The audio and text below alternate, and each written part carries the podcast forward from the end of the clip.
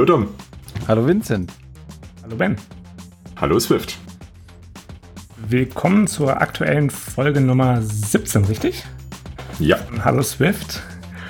Und als heutiges Thema haben wir uns ähm, ausgesucht die aktuelle Diskussion auf der Swift Evolution äh, Mailingliste, die angestoßen wurde durch ein, ähm, ich denke, man nennt es ein Pre-Proposal von Chris Lettner, dem ursprünglichen ähm, ja, ersten Autor und Erfinder von Swift.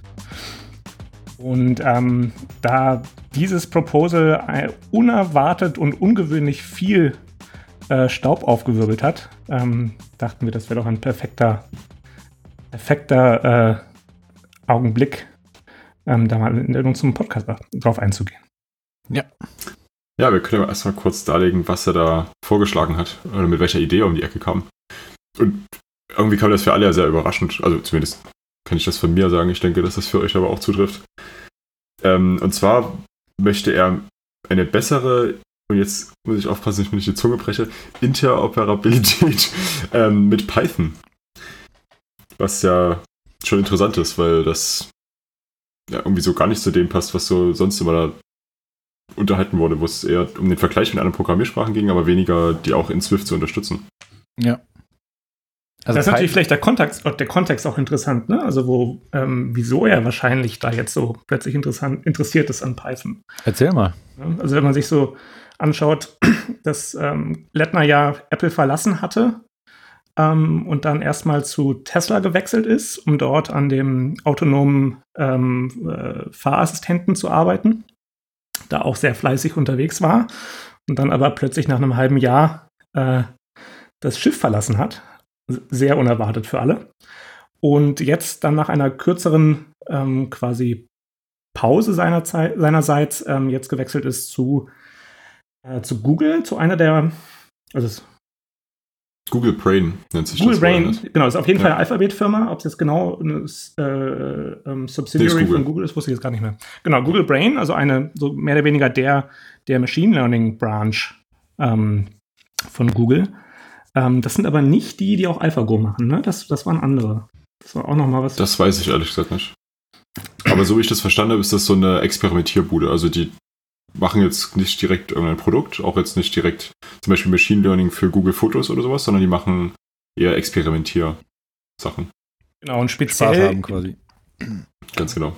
Und genau speziell in der Machine Learning Community ist Python so mehr oder weniger die Sprache, ähm, die die wird zwar nicht für die Implementation der verschiedenen Machine Learning Sachen benutzt, aber sie wird quasi als Scripting-Sprache benutzt, ähm, um die verschiedensten Machine Learning Frame, äh, Frameworks und Libraries zu instrumentalisieren. Mhm. Insofern ist es nicht unbedingt so überraschend aus dem Kontext heraus, dass er jetzt plötzlich Interesse an Python hat.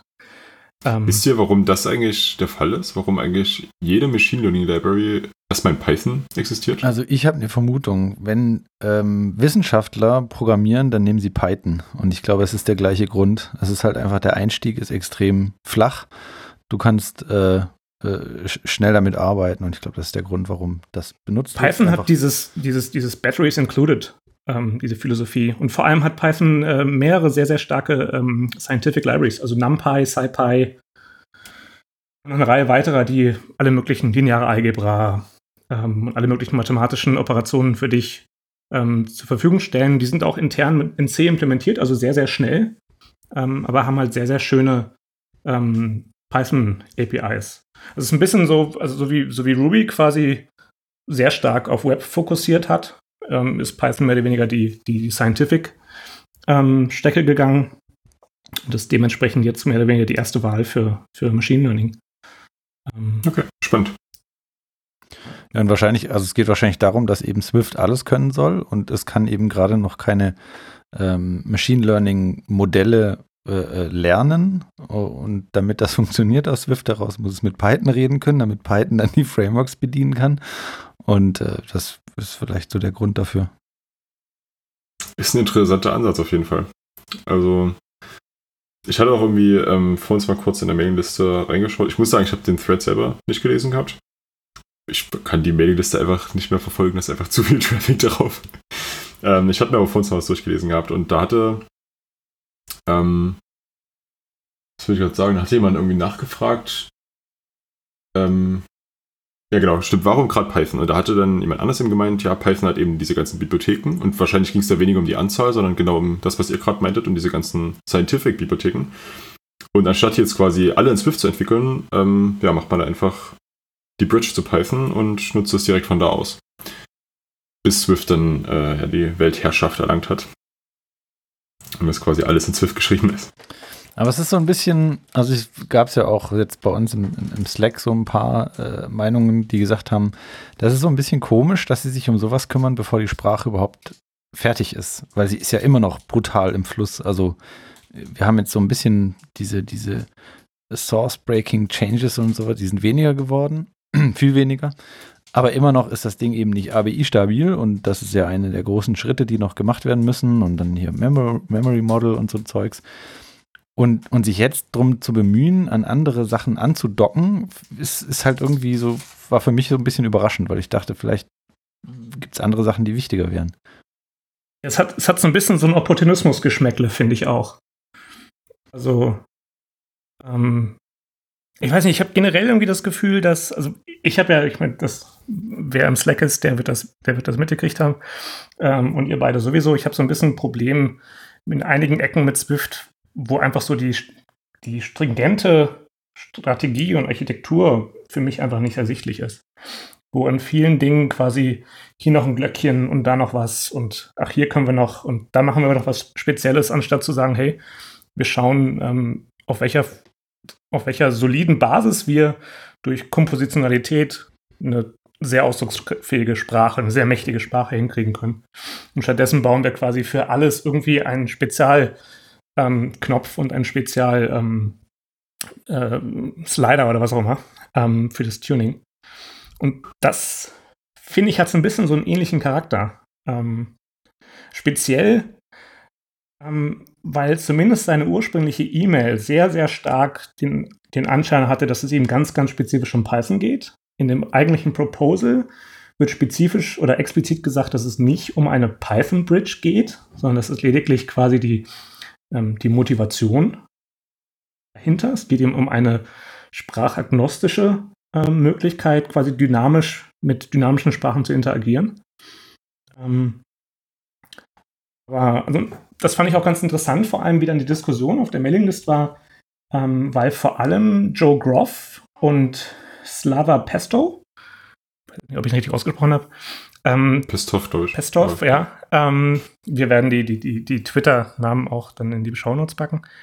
Ähm, die sind auch aus dem Core-Team von Apple, aus dem Swift-Team und ähm, die sind so von meiner Wahrnehmung her so, so die zwei zentralen Personen, die als ihre, als ihr Bestreben für Swift haben, die Sprache eher zu verkleinern, als sie noch zu vergrößern jetzt und eher dafür zu sorgen, dass man eben ähm, sie auf das, auf die Dinge erstmal zurückdampft, die sich wirklich, die wirklich gezeigt haben, dass sie funktionieren, dass sie gut sind und dann schaut, wie man darauf quasi dann erweitert. Ja, es und, ist halt in Swift gerade so, dass sie wirklich mit der Weltherrschaft anfangen wollen. Und das ist sehr schwierig und auch gefährlich. Es kann dann sein, dass du dich in eine, in eine Ecke manövrierst, wo du schwer wieder rauskommst.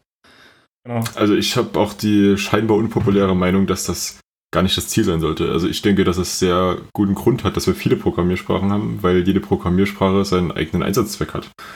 Und ähm, Swift sollte oder kann auch gar nicht die Weltherrschaft übernehmen, einfach weil Swift hat seine Daseinsberechtigung, genauso wie aber auch komplett dynamische Sprachen wie ähm, zum Beispiel JavaScript oder so, das, das wird Swift nie ersetzen können, weil es einfach eine ganz andere Anwendungsfall ist. Ja, und es ist ja auch so, wenn du was hast, was alles kann, dann kann es alles schlecht. Also ist, das Beste sind immer Spezialtools. Ne? Wenn du einen Handwerker brauchst, der dir dein Klo repariert, dann holst du nicht einen, der alles macht, sondern du holst dir einen, der Klos repariert.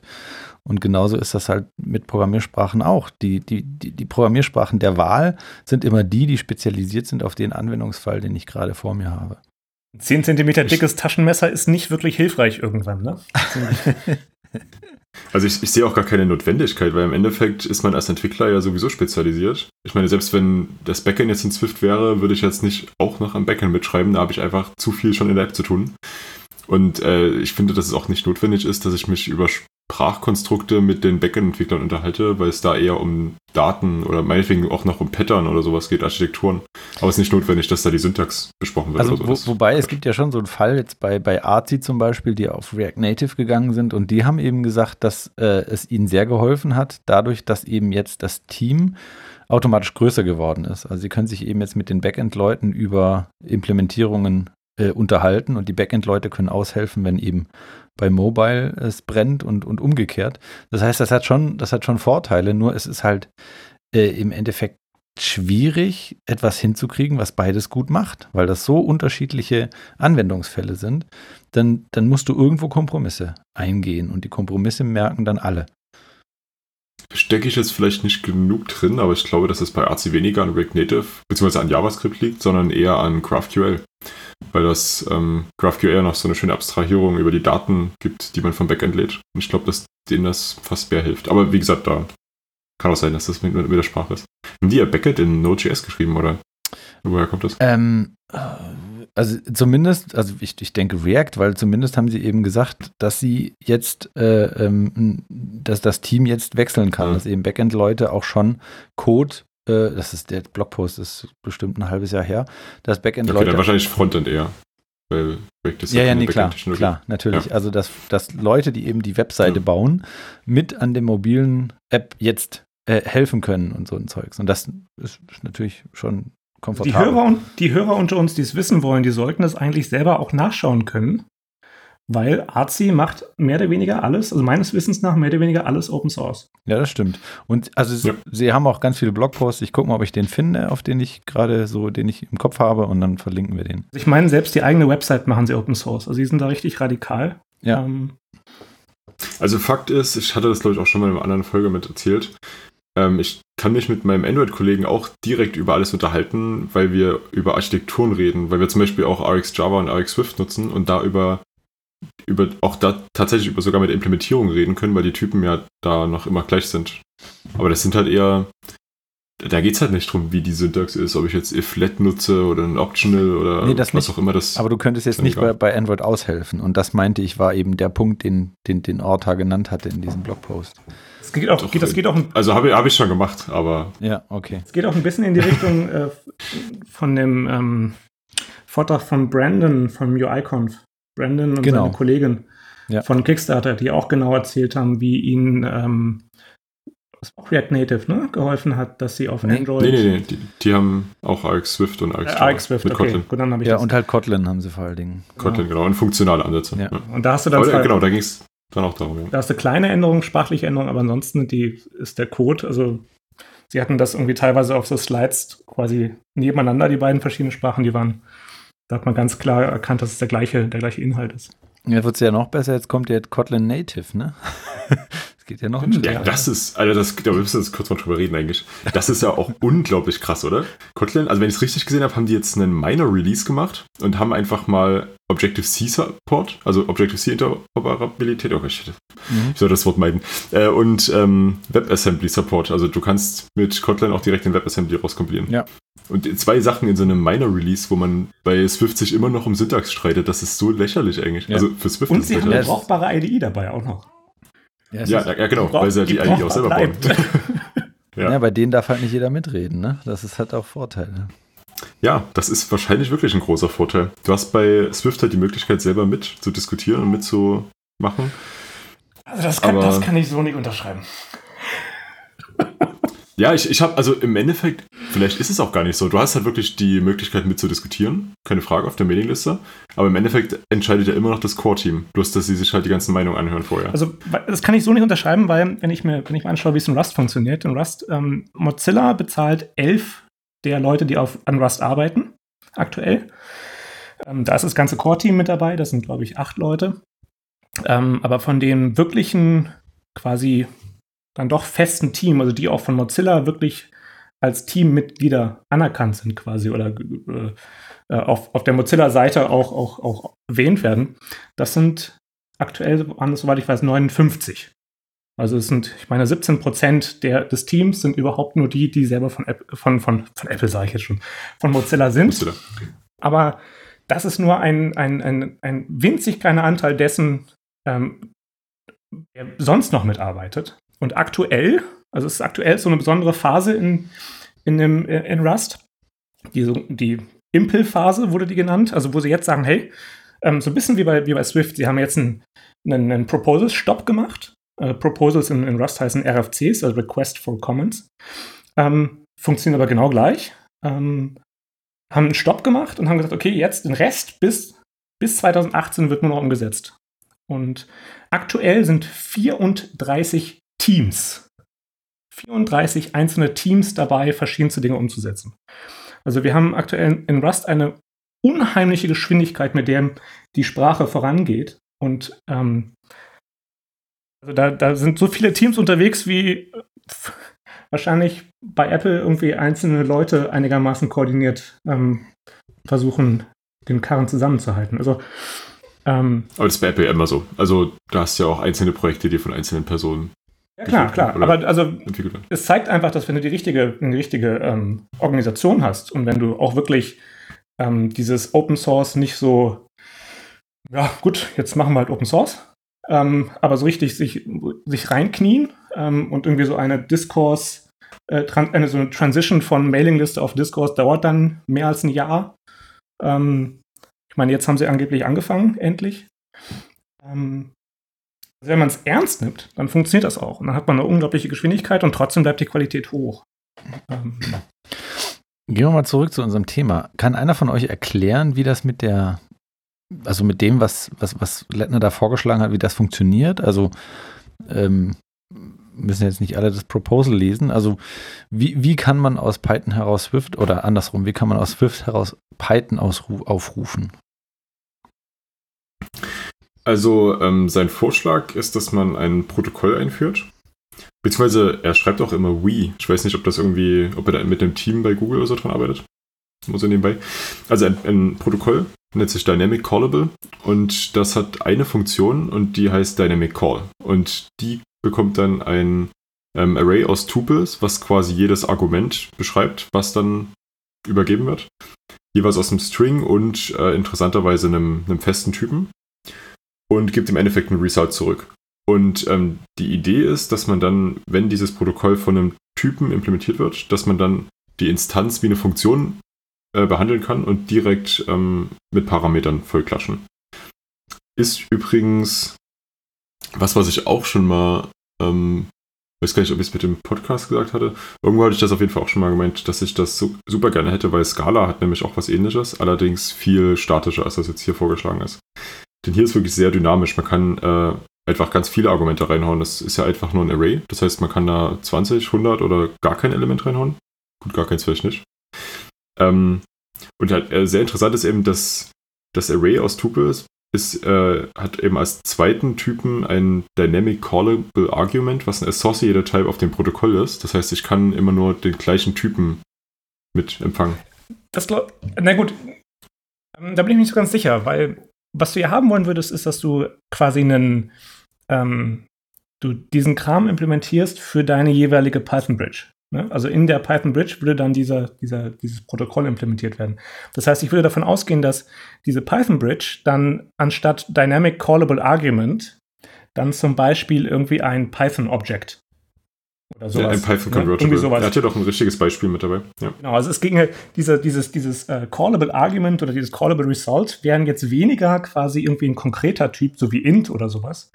Ähm, also äh, bei Python int gibt es ja in dem, in dem Sinne sowieso auch nicht ähm, von, der, von der API dann, sondern du hast dann eher eben Python Object.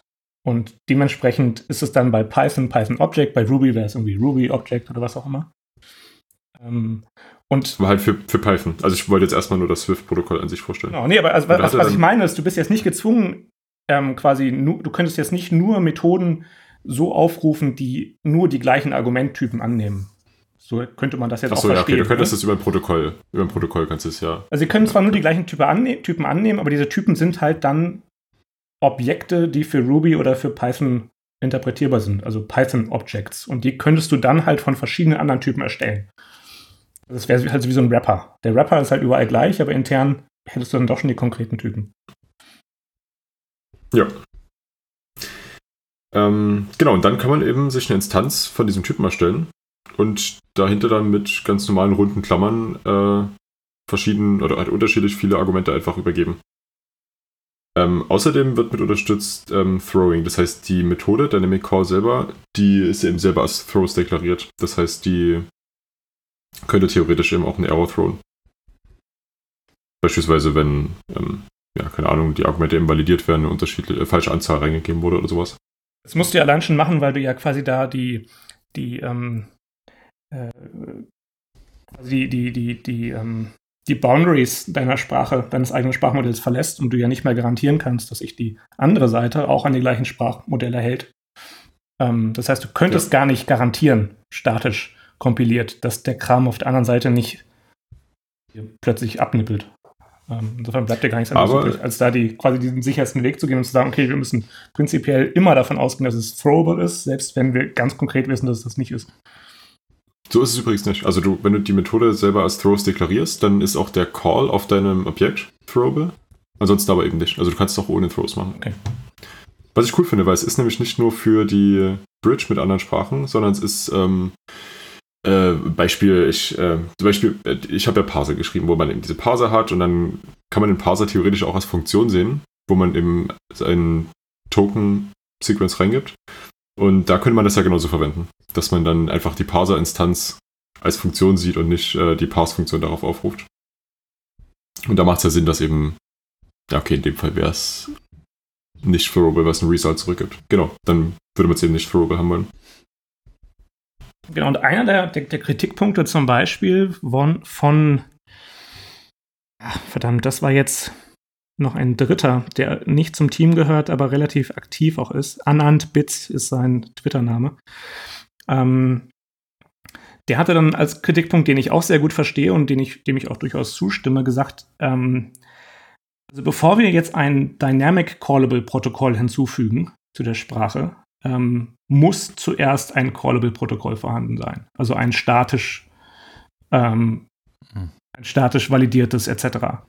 Ähm, Einfach weil das eine statisch kompilierte Sprache ist und weil, wenn eben kein normales, sagen wir, Static Callable oder einfach nur Callable Protokoll vorhanden ist, dann führt das dazu, dass halt unglaublich viele Leute, ähm, zum einen unerfahrene Leute und dann aber auch andere, die einfach, keine Ahnung, denen vielleicht diese Ecke von Swift sowieso auf die Nerven geht, ähm, das dann missbraucht für Dinge, wofür es nicht vorgesehen ist ähm, und es eben für Sachen missbraucht, wo eigentlich ein statisches Callable-Protokoll die richtige Wahl gewesen wäre. Also da gab es schon einige Kritikpunkte. Finde ich super. Ja. Finde ich super. Also es ist zum Beispiel auch so, dass man ähm, ein, ein Keypath als Callable definieren könnte, der im Endeffekt nur, also der dann als Funktion gesehen wird. Was ich ja auch schon mal haben wollte, dass man eben Map mit Keypath implementiert. Das könnte man über so ein statisches Callable eben auch machen. Dynamisch, theoretisch auch, würde aber halt dann wieder sehr dynamisch sein und. War das nicht auch, war das nicht auch Chris? Ich meine, das war in einer der Antworten von Chris in einem, in einem Thread. Hat er das auch gesagt hier? Äh, von wegen, ja, also Moment, ähm, also das Callable haben wir ja quasi schon hier mit, mit, mit Subscripts. Weil du ja auch bei Subscripts ähm, beliebige äh, Parameter übergeben kannst und so weiter und so fort. Hat er auch recht. Ich habe äh, bei Parcel zum Beispiel habe ich auch ein Subscript reingemacht, aber es fühlt sich halt komisch an, wenn man Subscript eben von Arrays und so kennt. Ja. Und da ist ja irgendwie was anderes. Also das, das, ist, das sind so Punkte, also speziell die Diskussionen sind also Punkte, wo ich mir dann manchmal irgendwie die Frage stelle, vielleicht kommen viele von den Dingen, die mir so ein bisschen, die mich stören an der Sprache, doch sind die einfach aus seiner, aus seiner Feder.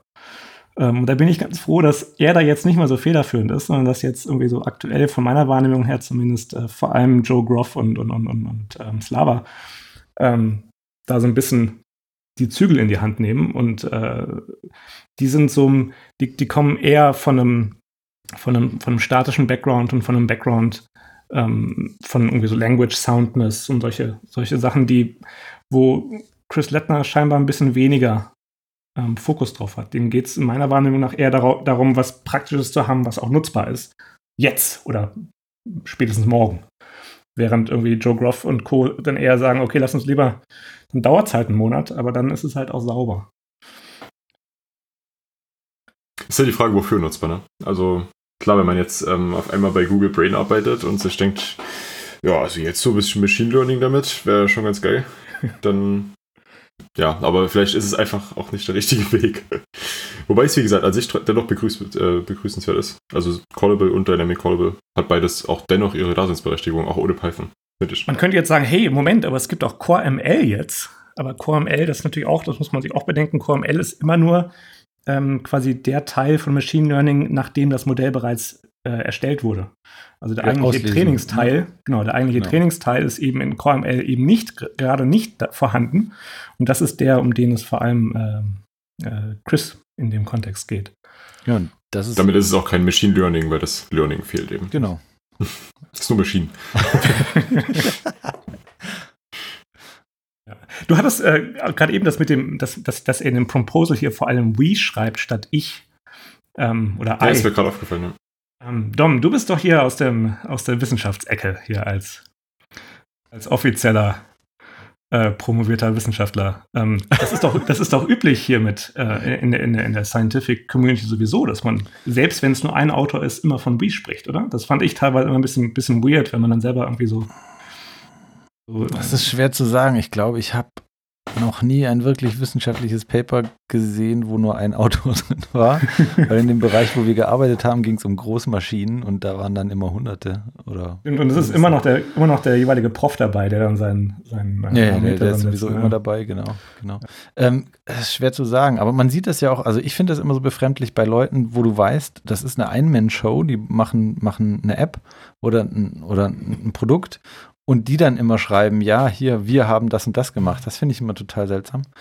Ähm, vermutlich ist es einfach, um, um, um, um mehr Gewicht, mehr Gewicht mhm. dahinter zu setzen und zu sagen, hier, wir sind, wir sind wirklich viele und wir haben die, diese und diese Meinung. Ich weiß es nicht, keine Ahnung. Schein, Scheinriesen quasi. Ja, genau. Software-Scheinriesen. Also ich glaube, in so Scientific-Umfeld, da schreibt man doch aber auch kein Ich. Also da, das macht man ja gar nee, nicht. Nee, stimmt schon. Personenbezogen. Nee, aber wie, also, äh, also wenn jetzt zum Beispiel Wissenschaftler sagen, was sie gemacht haben, ne? also zum Beispiel bei, bei äh, medizinischen Papers oder so, wir haben das und das so und so vorbereitet, da schreiben sie schon äh, diese Form, glaube ich. Also sie schreiben schon wie, wir haben irgendwas getan. Oder die passive Form ja. ist wurde. Ja, ja, genau, aber das, ja, das liest sich oft so schlecht. Also ich finde es oft dann so gekünstelt. Also um jetzt nochmal zum Thema unser, unser des, des äh, Interoper äh, Inter, äh, wie haben wir es genannt? Interoperabilität. Ähm, ich bin für Bridging. ähm, eine Sache, ähm, und das ist äh, ja etwas, wo wir alle von tagtäglich als iOS-Programmierer oder als macOS-Programmierer profitieren, ist ja die, die quasi native, eingebaute Interoperabilität mit Objective-C. Ähm, und C gleichermaßen, weil C halt ein, ein Subset von Objective-C ist. Ähm, C geht nicht, aber zumindest Objective-C geht. Ähm, aber meines Wissens nach ist das auch eine Einbahnstraße ähm, in vielen Punkten. Also du kannst, ich, ich muss gestehen, seit Swift raus ist, habe ich so gut wie kein Objective-C mehr angefasst. Ähm, und ich musste vor kurzem mal eine Header-Datei schreiben und ich bin an der Syntax gescheitert. ich musste sie nachschauen, das war so, so grausam. ähm, jahrelang, also ich glaube fast, fast zehn Jahre habe ich Objective-C gemacht und dann erinnert man sich nicht mehr an die Syntax. ähm, ja, aber es geht, und, du hast recht. Es ist, es ist, also in vielen Fällen geht es nicht. Also zum Beispiel, du kannst keine Swift-Klasse in Objective-C vererben, also, also erben ja. in Objective-C. Oder auch äh, die ganzen Sachen, die in Objective-C nicht vorhanden sind, kannst du natürlich nicht aufrufen. Ne? Also zum Beispiel Enums gehen einfach nicht. Also du kannst ein Enum, was in, in Swift geschrieben ist und was nicht gerade Integers als, ähm, als Typen hat, ein, ein Integer Enum, äh, sondern String Enum oder sowas kannst du nicht verwenden. Kannst nicht aufrufen. Mhm. Ist einfach nicht da. Und aber auch gleichermaßen kannst du, kannst du andersrum, also du kannst zwar von, von, von Swift, kannst du C ausführen und du kannst jetzt auch eine C-Library in eine Swift-App integrieren. Mit, mit jeweiligen, also äh, in Xcode selber mit den jeweiligen Bridging-Headern, ähm, wie der Name schon sagt, oder halt in dem Swift Package Manager, der macht das dann selber. Ähm, aber du kannst es nicht andersrum machen. Allein schon deshalb, also du kannst jetzt nicht problemlos sagen, hey, du hast eine, eine, eine du hast irgendwie eine C-Command-Line-Tool und willst da drinnen jetzt eine Swift-Library nutzen ähm, und das ausführen. Das geht nicht so ohne weiteres, allein schon deshalb, weil ähm, Swift halt ein Runtime hat. Ja. C hat keine Runtime, deshalb lässt sich C überall embedden, aber Swift hat eine Runtime. Ähm, und dementsprechend hast du dann plötzlich das, die Problematik, dass halt äh, du in Teilen deiner App, die selber quasi kein spezielles Memory Handling und so weiter machen, plötzlich du so eine Enklave hast, die ganz anders funktioniert. Genauso wie du auch aus dem gleichen Grund Java nicht embedden kannst, problemlos. Oder no, noch viel schwieriger, äh, Swift in Java embedden, weil du dann ähm, das ist jetzt so ein bisschen so eine, so eine, eine äh, Geschmackssache, wie man es nennt, aber viele Leute äh, würden jetzt argumentieren, dass ähm, selbst äh, Automatic Rain Tank Counting eine Form von Garbage Collection ist. Und wenn man das irgendwie so nennt, dann hättest du quasi zwei Garbage Collector, die sich gegenseitig den Müll wegschnappen. Ähm, und insofern ist diese Interoperabilität nach meinem Verständnis sowieso prinzipiell eher einseitig. Also du mhm. kannst andere Dinge leicht in Swift embedden, aber Swift selber irgendwo anders einzubetten, ist nicht so einfach. Ich, da kommt man, kommen wir quasi später noch mit den Picks dazu, wo nämlich genau das ähm, mit Swift nicht möglich wäre, was bei dem einen Pick gemacht wurde. Aber da will ich jetzt nicht vorweggreifen. Es geht um deinen. Ach, so, okay. äh, ja, ich habe da dadurch was, was, ich hoffe, ich nehme da jetzt nichts vorweg, weil ich weiß jetzt gerade nicht, wie das mit meinem Pick reinpasst. Nee, ich habe ähm, neulich was Cooles gesehen von Rust, wo jemand in Rust mit Makros irgendwie Lisp-Support eingebaut hatte. Sowas zum Beispiel, das äh, würde ja Swift gar nicht gehen. Ja, Moment, das war, Moment, Moment, das, das, war kein Lift, das war kein Swift-Support. Also das war jetzt nicht irgendwie ein Bridging mit, Swift, mit, äh, mit, mit, mit Lisp. Lisp. Ähm, sondern der hat Lisp in Rust, Rust implementiert. Nur genau. aus Makros. Genau. Dass du quasi normale Lisp-Syntax ja. innerhalb von Rust dann nutzen konntest. Und der das automatisch über die Makros dann eben. Du kannst halt, du kannst halt eine eigen, kannst eigene Syntax in Makros definieren. Ähm, und äh, ja. man das jetzt haben will, ist was anderes, gut. aber. Genau, aber der Unterschied ist halt, dass er halt wirklich Lisp implementiert hat. Und Lisp ist ja so schön klein, dass du das ja, das ist ja der schöne Vorteil in Lisp, dass du das halt, du kannst irgendwie ein einfaches Lisp, kannst du irgendwie in 30 Zeilen Ruby implementieren. Ja. Ja, ähm, genau, nochmal zurück zu dem Proposal. Er hatte hier eben dieses Dynamic Callable und hat dann aber natürlich auch direkt ähm, das auf Python bezogen. Also er hat jetzt hier so eine Python-Klasse und hat dann gezeigt, wie das jetzt aussehen könnte, wenn man denn diesen ganzen Support hätte in Swift. Und genau, also das, das ist mir, das ist ja wirklich halt sehr dynamisch. Sieht halt irgendwie als Swift-Entwickler erstmal ein bisschen komisch aus. Ich weiß nicht, ob ihr es gerade vor euch habt mit der Doc-Klasse. Doch. Ähm, genau, also er, er importiert eben also er schreibt python.import, dann kommt da der String rein für die Klasse, die er haben möchte. Also in dem Fall docmodule.doc, was dann eben diese Klasse importiert. Und was ist das dann, was er zurückbekommt? Ist das dann so ein Python-Object, was aber halt super dynamisch, was auch immer ist, was von der Bridge zurückkommt? Was aber eben callable ist, wo ich dann eben dynamisch Dinge reinhauen kann. So verstehe ich das. Und dann kann ich da eben diese Methoden drauf aufrufen, aber. Also, so wie ich es verstehe, ist es so, dass im Endeffekt diese Python-Bridge dir dann quasi wie so Proxy-Objekte zur Verfügung stellt. Und diese Proxy-Objekte mhm.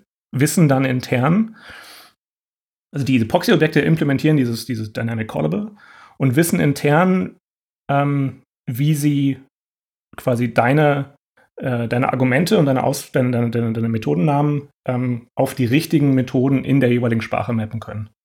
Also du kannst ja, du kannst ja auch so schon ähm, von C aus Python ausführen. Du musst halt dann entsprechende, ähm, es gibt, es gibt also ähm, in der Regel haben alle möglichen Sprachen eine sogenannte FFI, also eine Foreign Function Interface. Das ist, in der Regel ist das eine, ist das eine C-API. Das heißt, ähm, sie haben eine, ein ähm, öffentlich definierte C-API, über die mit der Sprache dann kommuniziert werden kann. Aber das setzt halt voraus, dass du halt quasi, um von Swift nach Python zu kommen, musst du in den Keller zu C steigen, um dann von dort aus quasi wieder in Python ähm, äh, quasi die Treppe hochzulaufen, der, der, der Ab die Abstraktionstreppe hochzulaufen, wenn du so willst. Ähm, und das wäre zum Beispiel auch eine der Alternativen zu diesem Proposal, dass man halt sagt, hey, ähm, anstatt solche Proxy-Objekte zu übergeben, bauen wir halt einfach ähm, verschiedenste Code-Generator für verschiedene Sprachen. Das heißt, du würdest dann einen Code-Generator haben, der halt für Python, für die konkreten Typen, die du in Python benutzt, dann schon gleich dann vielleicht sogar auch typensichere Swift-Typen erstellt. Das heißt, du hast dann eine Klasse Dog.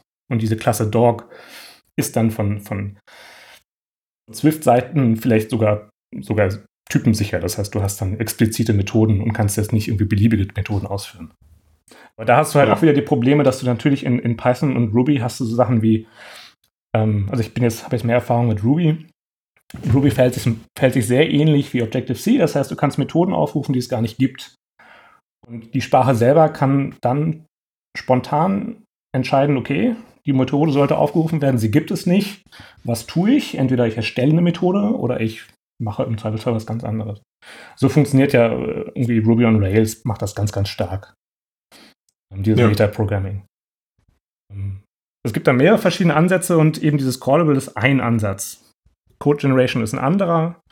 Code Generation muss ja auch gar nicht heißen, dass du jetzt ähm, wirkliche Dateien erstellst und dann da plötzlich irgendwie 100 zusätzliche C-Header rumliegen hast und sagst, ja toll, jetzt darf ich die irgendwie auch in mein Git einchecken oder so, sondern ähm, das System könnte ja so funktionieren, dass es diese Header, die, diese Dateien zwar erstellt, sie aber in dem Bildordner zum Beispiel hinterlegt und es in dem Bildprozess halt diese Dateien immer automatisch erstellt werden. Das heißt, es wird zwar, es ist zwar streng genommen Code Generation, aber du hast die, du fasst diesen Code niemals an. Sondern für dich sieht es aus, als gäbe es das, gäbe es diese API, aber sie wird halt jedes Mal dynamisch neu erstellt.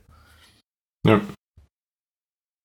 Okay, ja, ist auf jeden Fall spannend. Also es, es, sieht halt einfach super dynamisch aus. Und wenn man halt so Swift gewohnt ist, wo man eben weiß, wenn ich jetzt äh, einen Punkt mache nach einem Objekt und dann schlägt er mir eben alle Methoden vor, die es gibt, dann ist das hier halt irgendwie so, ja, schreibe ich halt jetzt hier den Methodennamen und wenn es den halt nicht gibt, dann wird irgendwie was gethrowt oder so, keine Ahnung, mal sehen. Ist äh, spannend auf jeden Fall. Aber klar, im Endeffekt, so macht man das halt in dynamischen Sprachen. Ich bin auf jeden Fall gespannt. Also ich. Ja. Was denkt ihr? Wird das irgendwie jetzt hohe Prio? Also ich meine, es scheint ja schon mal eine Sonderrolle zu spielen, was halt von Lettner kommt, aber also keine Ahnung, wenn ich damit jetzt zum Beispiel angekommen wäre, da bin ich mir sicher, dass das gleich abgeschmettert worden wäre. Vermutlich, ja. Also ich hoffe, dass es keine hohe Prio gibt, weil ich finde, es gibt noch äh, ein paar Baustellen, die sie, wo sie ja selber sagen, dass sie da noch viel Arbeit haben, bevor auch die ABI stabil sein kann. Ähm, und das, das finde ich jetzt irgendwie wichtiger. Also ich möchte gerne, dass diese Sprache so langsam in, in Gewässer kommt, wo es ruhiger wird, wo die ganzen äh, auch Framework-Entwickler darauf aufspringen können, so und, und, und dann erstmal so mit den anderen Leuten reden. Das finde ich eigentlich wichtiger. Ja. Ich genauso. Vor allem, weil du kannst die ganzen Sachen ja aktuell schon machen. Du kannst ja von Swift Python aus aufrufen. Du kannst von Swift Ruby aus aufrufen. Du musst es halt über die CFFI machen. Ähm, und also für mich das Letzte, was mir jetzt in den letzten Jahren, seit ich mit Swift arbeite, gefehlt hat, ist zum Beispiel Python-Interoperabilität. Also die Mal, dass es mir gefehlt hat, ist null, zero, sehe ich. Und die Leute, die Python machen, die werden jetzt nicht anfangen, Swift zu lernen, um das daraus, aus Swift Python auf, aufrufen zu können. Also es ist irgendwie irgendwie. Das hat auch exakt gar keine Vorteile. Ne? Nee. Also im Endeffekt holt man sich damit eine kaputte Toolchain mit rein, aber ansonsten hat man halt keinen. Ich verstehe es auch nicht wirklich, weil, also ja. ich würde mir jetzt vorstellen, also speziell, weil es ja um Machine Learning wohl dann doch sehr offensichtlich ähm, bei Chris geht. Und einer der großen Frameworks für Machine Learning, die aktuell einfach dominieren, sind TensorFlow. Und mhm. TensorFlow ist ein, ein Framework für neuronale Netze. Und ähm, das ist zwar, das hat zwar eine Python API, aber das ist halt auch in C oder C umgesetzt. Das ist kein, das ist kein Python-Code. Du schreibst zwar dein Modell, du definierst zwar dein Modell in Python, aber das ist nur eine ganz, ganz flache Schicht oben drüber. Ähm, also insofern ist es für mich aus meinen Augen viel, viel sinnvoller, äh, eine anständige äh, anständigen Swift-Port zu schreiben. Es gibt genügend Ports für TensorFlow in anderen Sprachen. Also es ist nicht so, dass das nicht geht. Das haben andere Sprachen schon längst gemacht. Ähm, ja, vor allen Dingen muss es ja nicht Apple oder, oder die, die, die, die Swift-Core-Team selber machen. Ne? Das kann ja irgendjemand draufsetzen. Das ist ja, äh, ist ja alles offen und so und das muss jetzt nicht im Core drin sein. Ich meine, äh, TensorFlow gehört auch nicht zu C. Also ist halt. Genau. Ja. Kommen wir zu okay. Quiz, oder? Genau. Dann fang gleich mal an. Fang du doch am besten an, weil das passt so gut. Dann, dann, dann, dann, müssen, okay, dann springen wir nicht nochmal zurück. Dann fange ich an. Ähm, ich pick diesmal kein GitHub-Pick, sondern einfach ein cooles Projekt. Beziehungsweise, wir haben vor uns rausgefunden, ist doch bei GitHub, aber heißt dann anders. Niemand. Kennt noch niemand, ja. Also ist sowieso ein Geheimtipp jetzt. Das wird wahrscheinlich für die meisten so. Ich buchstabiere es dann vielleicht nochmal, damit ihr das dann eigentlich. Nein, okay, also mein Pick ist ähm, Firefox von Mozilla. Mozilla hat mir jetzt schon öfter mit hier mit dabei, die unter anderem auch eben Rust mit betreuen, beziehungsweise ins Leben gerufen haben. Und ähm, Firefox hat jetzt, ist halt auch nichts Neues, also hat bestimmt auch jeder schon tausendmal benutzt, ich auch. Ähm, aber ich pick es, weil jetzt diese Woche eine neue Version rauskam, die oh, 47 oder 57 50. oder sowas. 57. Und die ist halt ultra gut. Ich habe gedacht, ich probiere einfach mal aus und nutze die jetzt mittlerweile, oder mittlerweile momentan, ist eventuell noch temporär, weiß ich noch nicht.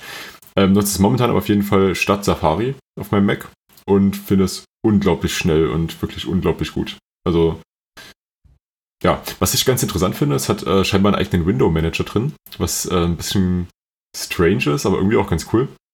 Und zwar ist es so, ich nutze ähm, meinen Browser, also in dem Fall Firefox, immer im Splitscreen mit Slack. Und ich habe so einen äh, 21 zu 9 Monitor. Und quasi die, die rechten 16 zu 9, sage ich jetzt mal, ist eben meistens der Browser und dann links so ein schmaler Teil noch von Slack. Und es ist zum Beispiel so, wenn ich auf äh, YouTube ein Video anschaue oder auch auf jedem anderen Player ähm, und ich mache den in Fullscreen, dann ist es normalerweise immer in den Fullscreen-Modus von Mac gegangen und hat dann eben quasi einen neuen Bildschirm aufgemacht, wo das dann komplett drauf war. Was meist sinnlos war, weil das Video eben selber nur 16 zu 9 war und damit halt ein schwarze Balken bei mir hatte. Ähm, jetzt ist das nicht mehr so mit dem Firefox, weil der das irgendwie abfängt und innerhalb seines Windows, was er eben in meinem Splitscreen hat, zeigt er dann das 16 zu 9 Video perfekt an. Was total cool ist. Ähm, was aber komisch ist, wenn ich ähm, Command N drücke, also für ein neues Window, dann macht er mir kein neues Mac-Window, sondern der macht so ein Window auch innerhalb dieses Splitscreens. Das ist irgendwie ein bisschen strange. aber nutze ich relativ wenig. Ich mache eigentlich alles über Tabs und nichts mehr bei Windows, deswegen ist das nicht so schlimm. Das, also das, was ich so krass finde an dieser Version ist, ähm, sie haben laut einem der Engineers von, von Mozilla, ich weiß gar nicht mehr, wer es war, aber einer von denen schrieb, dass sie sieben der neun Millionen Zeilen Code angefasst haben für dieses Update. Also seit, sieben Millionen. ich meine, seit Version 32. Meinst du? Meinst du jetzt sieben Zeilen oder sieben Millionen Zeilen? Sieben Millionen Zeilen. Also sieben Millionen von okay. neun Millionen Zeilen Code, den Firefox hat. Okay. Haben sie, soweit es war gerade so wie sieben von. nee. Holy ähm, shit. Okay, Ende mal die sieben Zeilen und jetzt ist alles ganz schnell. genau, was, was haben sie in der Zeit gemacht? ähm, nee, also sie haben sieben Millionen von, neun, von den insgesamt neun Millionen Zeilen Code seit, so wie ich es verstanden habe, seit der Version 32 ähm, angefasst und verändert. Und ein großer Teil davon ähm, ist, dass sie komplett den ähm, CS, die CSS-Engine ausgetauscht haben. Sie haben, ähm, also Firefox hat ganz, ganz stark an, an, Marktanteilen verloren, was unter anderem daran liegt, dass Google halt angefangen hat, ganz, ganz stark ähm, auf Chrome zu pushen, ne, indem sie bei jedem ihrer jedes zweite Google, äh, jeder zweite Google-Service geht nur noch mit Chrome und äh, kriegst ständig, also jetzt gerade, ich habe heute wieder eine Mail von Google gekriegt, dass ich nicht den Gmail-App benutze. Ja, danke. Ähm, ich weiß wieso. Ähm, also durch diese Strategien halt ganz, ganz, haben sie ganz, ganz stark da äh, geräubert bei den anderen und ähm, das ging natürlich äh, Safari und, und, und Firefox stark ans Fleisch. Ähm, und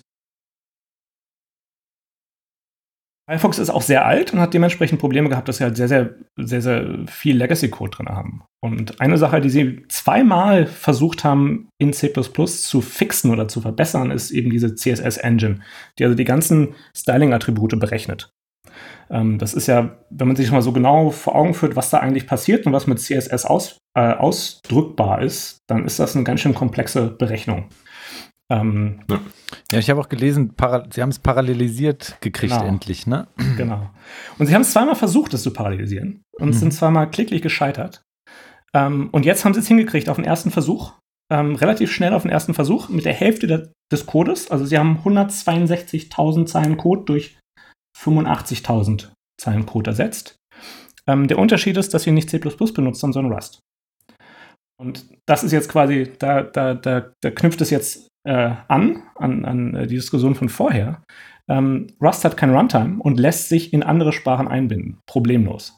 Ähm, und das ist zum Beispiel etwas, was das wäre mit Swift nicht möglich gewesen. Also du hättest, du müsstest jetzt diesen, diesen, die, diese Engine müsstest du wahrscheinlich in einem eigenen Prozess laufen lassen und dann über ähm, irgendwie sowas wie ähm, ist das XMP?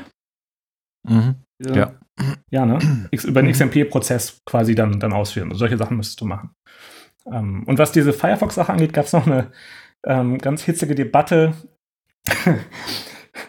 ich hatte äh, ich, äh, einer unserer Hörer, der wahrscheinlich äh, von uns weitest entfernte Hörer, ähm, sitzt in Amerika. Ähm, Todd Ditchendorf, ähm, auch profilierter äh, Mac-App-Entwickler.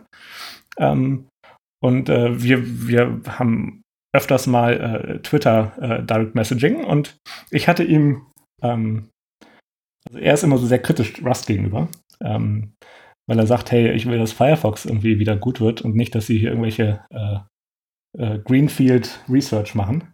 Und ich hatte ihm diesen Link zu dem äh, äh, zu Firefox geschickt und daraufhin hat er dann irgendwie so einen schönen trolligen Twitter-Post gemacht und hat wirklich also so richtig schön ins Bienennest rein, sodass dann in kürzester kürzester Zeit plötzlich äh, nicht nur jegliche Mozilla und Rust-Entwickler um ihn schwirrten und auf ihn eingestochen haben, sondern auch noch gleichzeitig die ganzen Swift-Entwickler mitgemacht haben.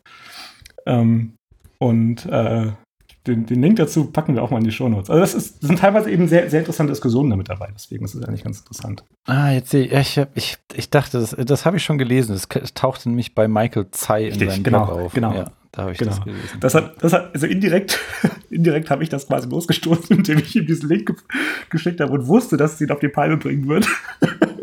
also sorry, Todd. ähm, aber ja, war sehr amüsant. Aber es ist auch, also ich finde es ein schönes Zitat. Also er hat sich wirklich Mühe gegeben, das schön auszudrücken, finde ich. Der, der Schlusssatz, now we have yet another cool programming language and no relevant Indeed browsers. ja, verlinken wir. Ja, ist immer. Also Todd kann ich auch nur empfehlen, ihm zu folgen. Also er hat, er hat, äh, finde ich für mich immer sehr interessant, weil er einen ganz anderen äh, Sicht darauf hat. Er hält sehr wenig von Swift.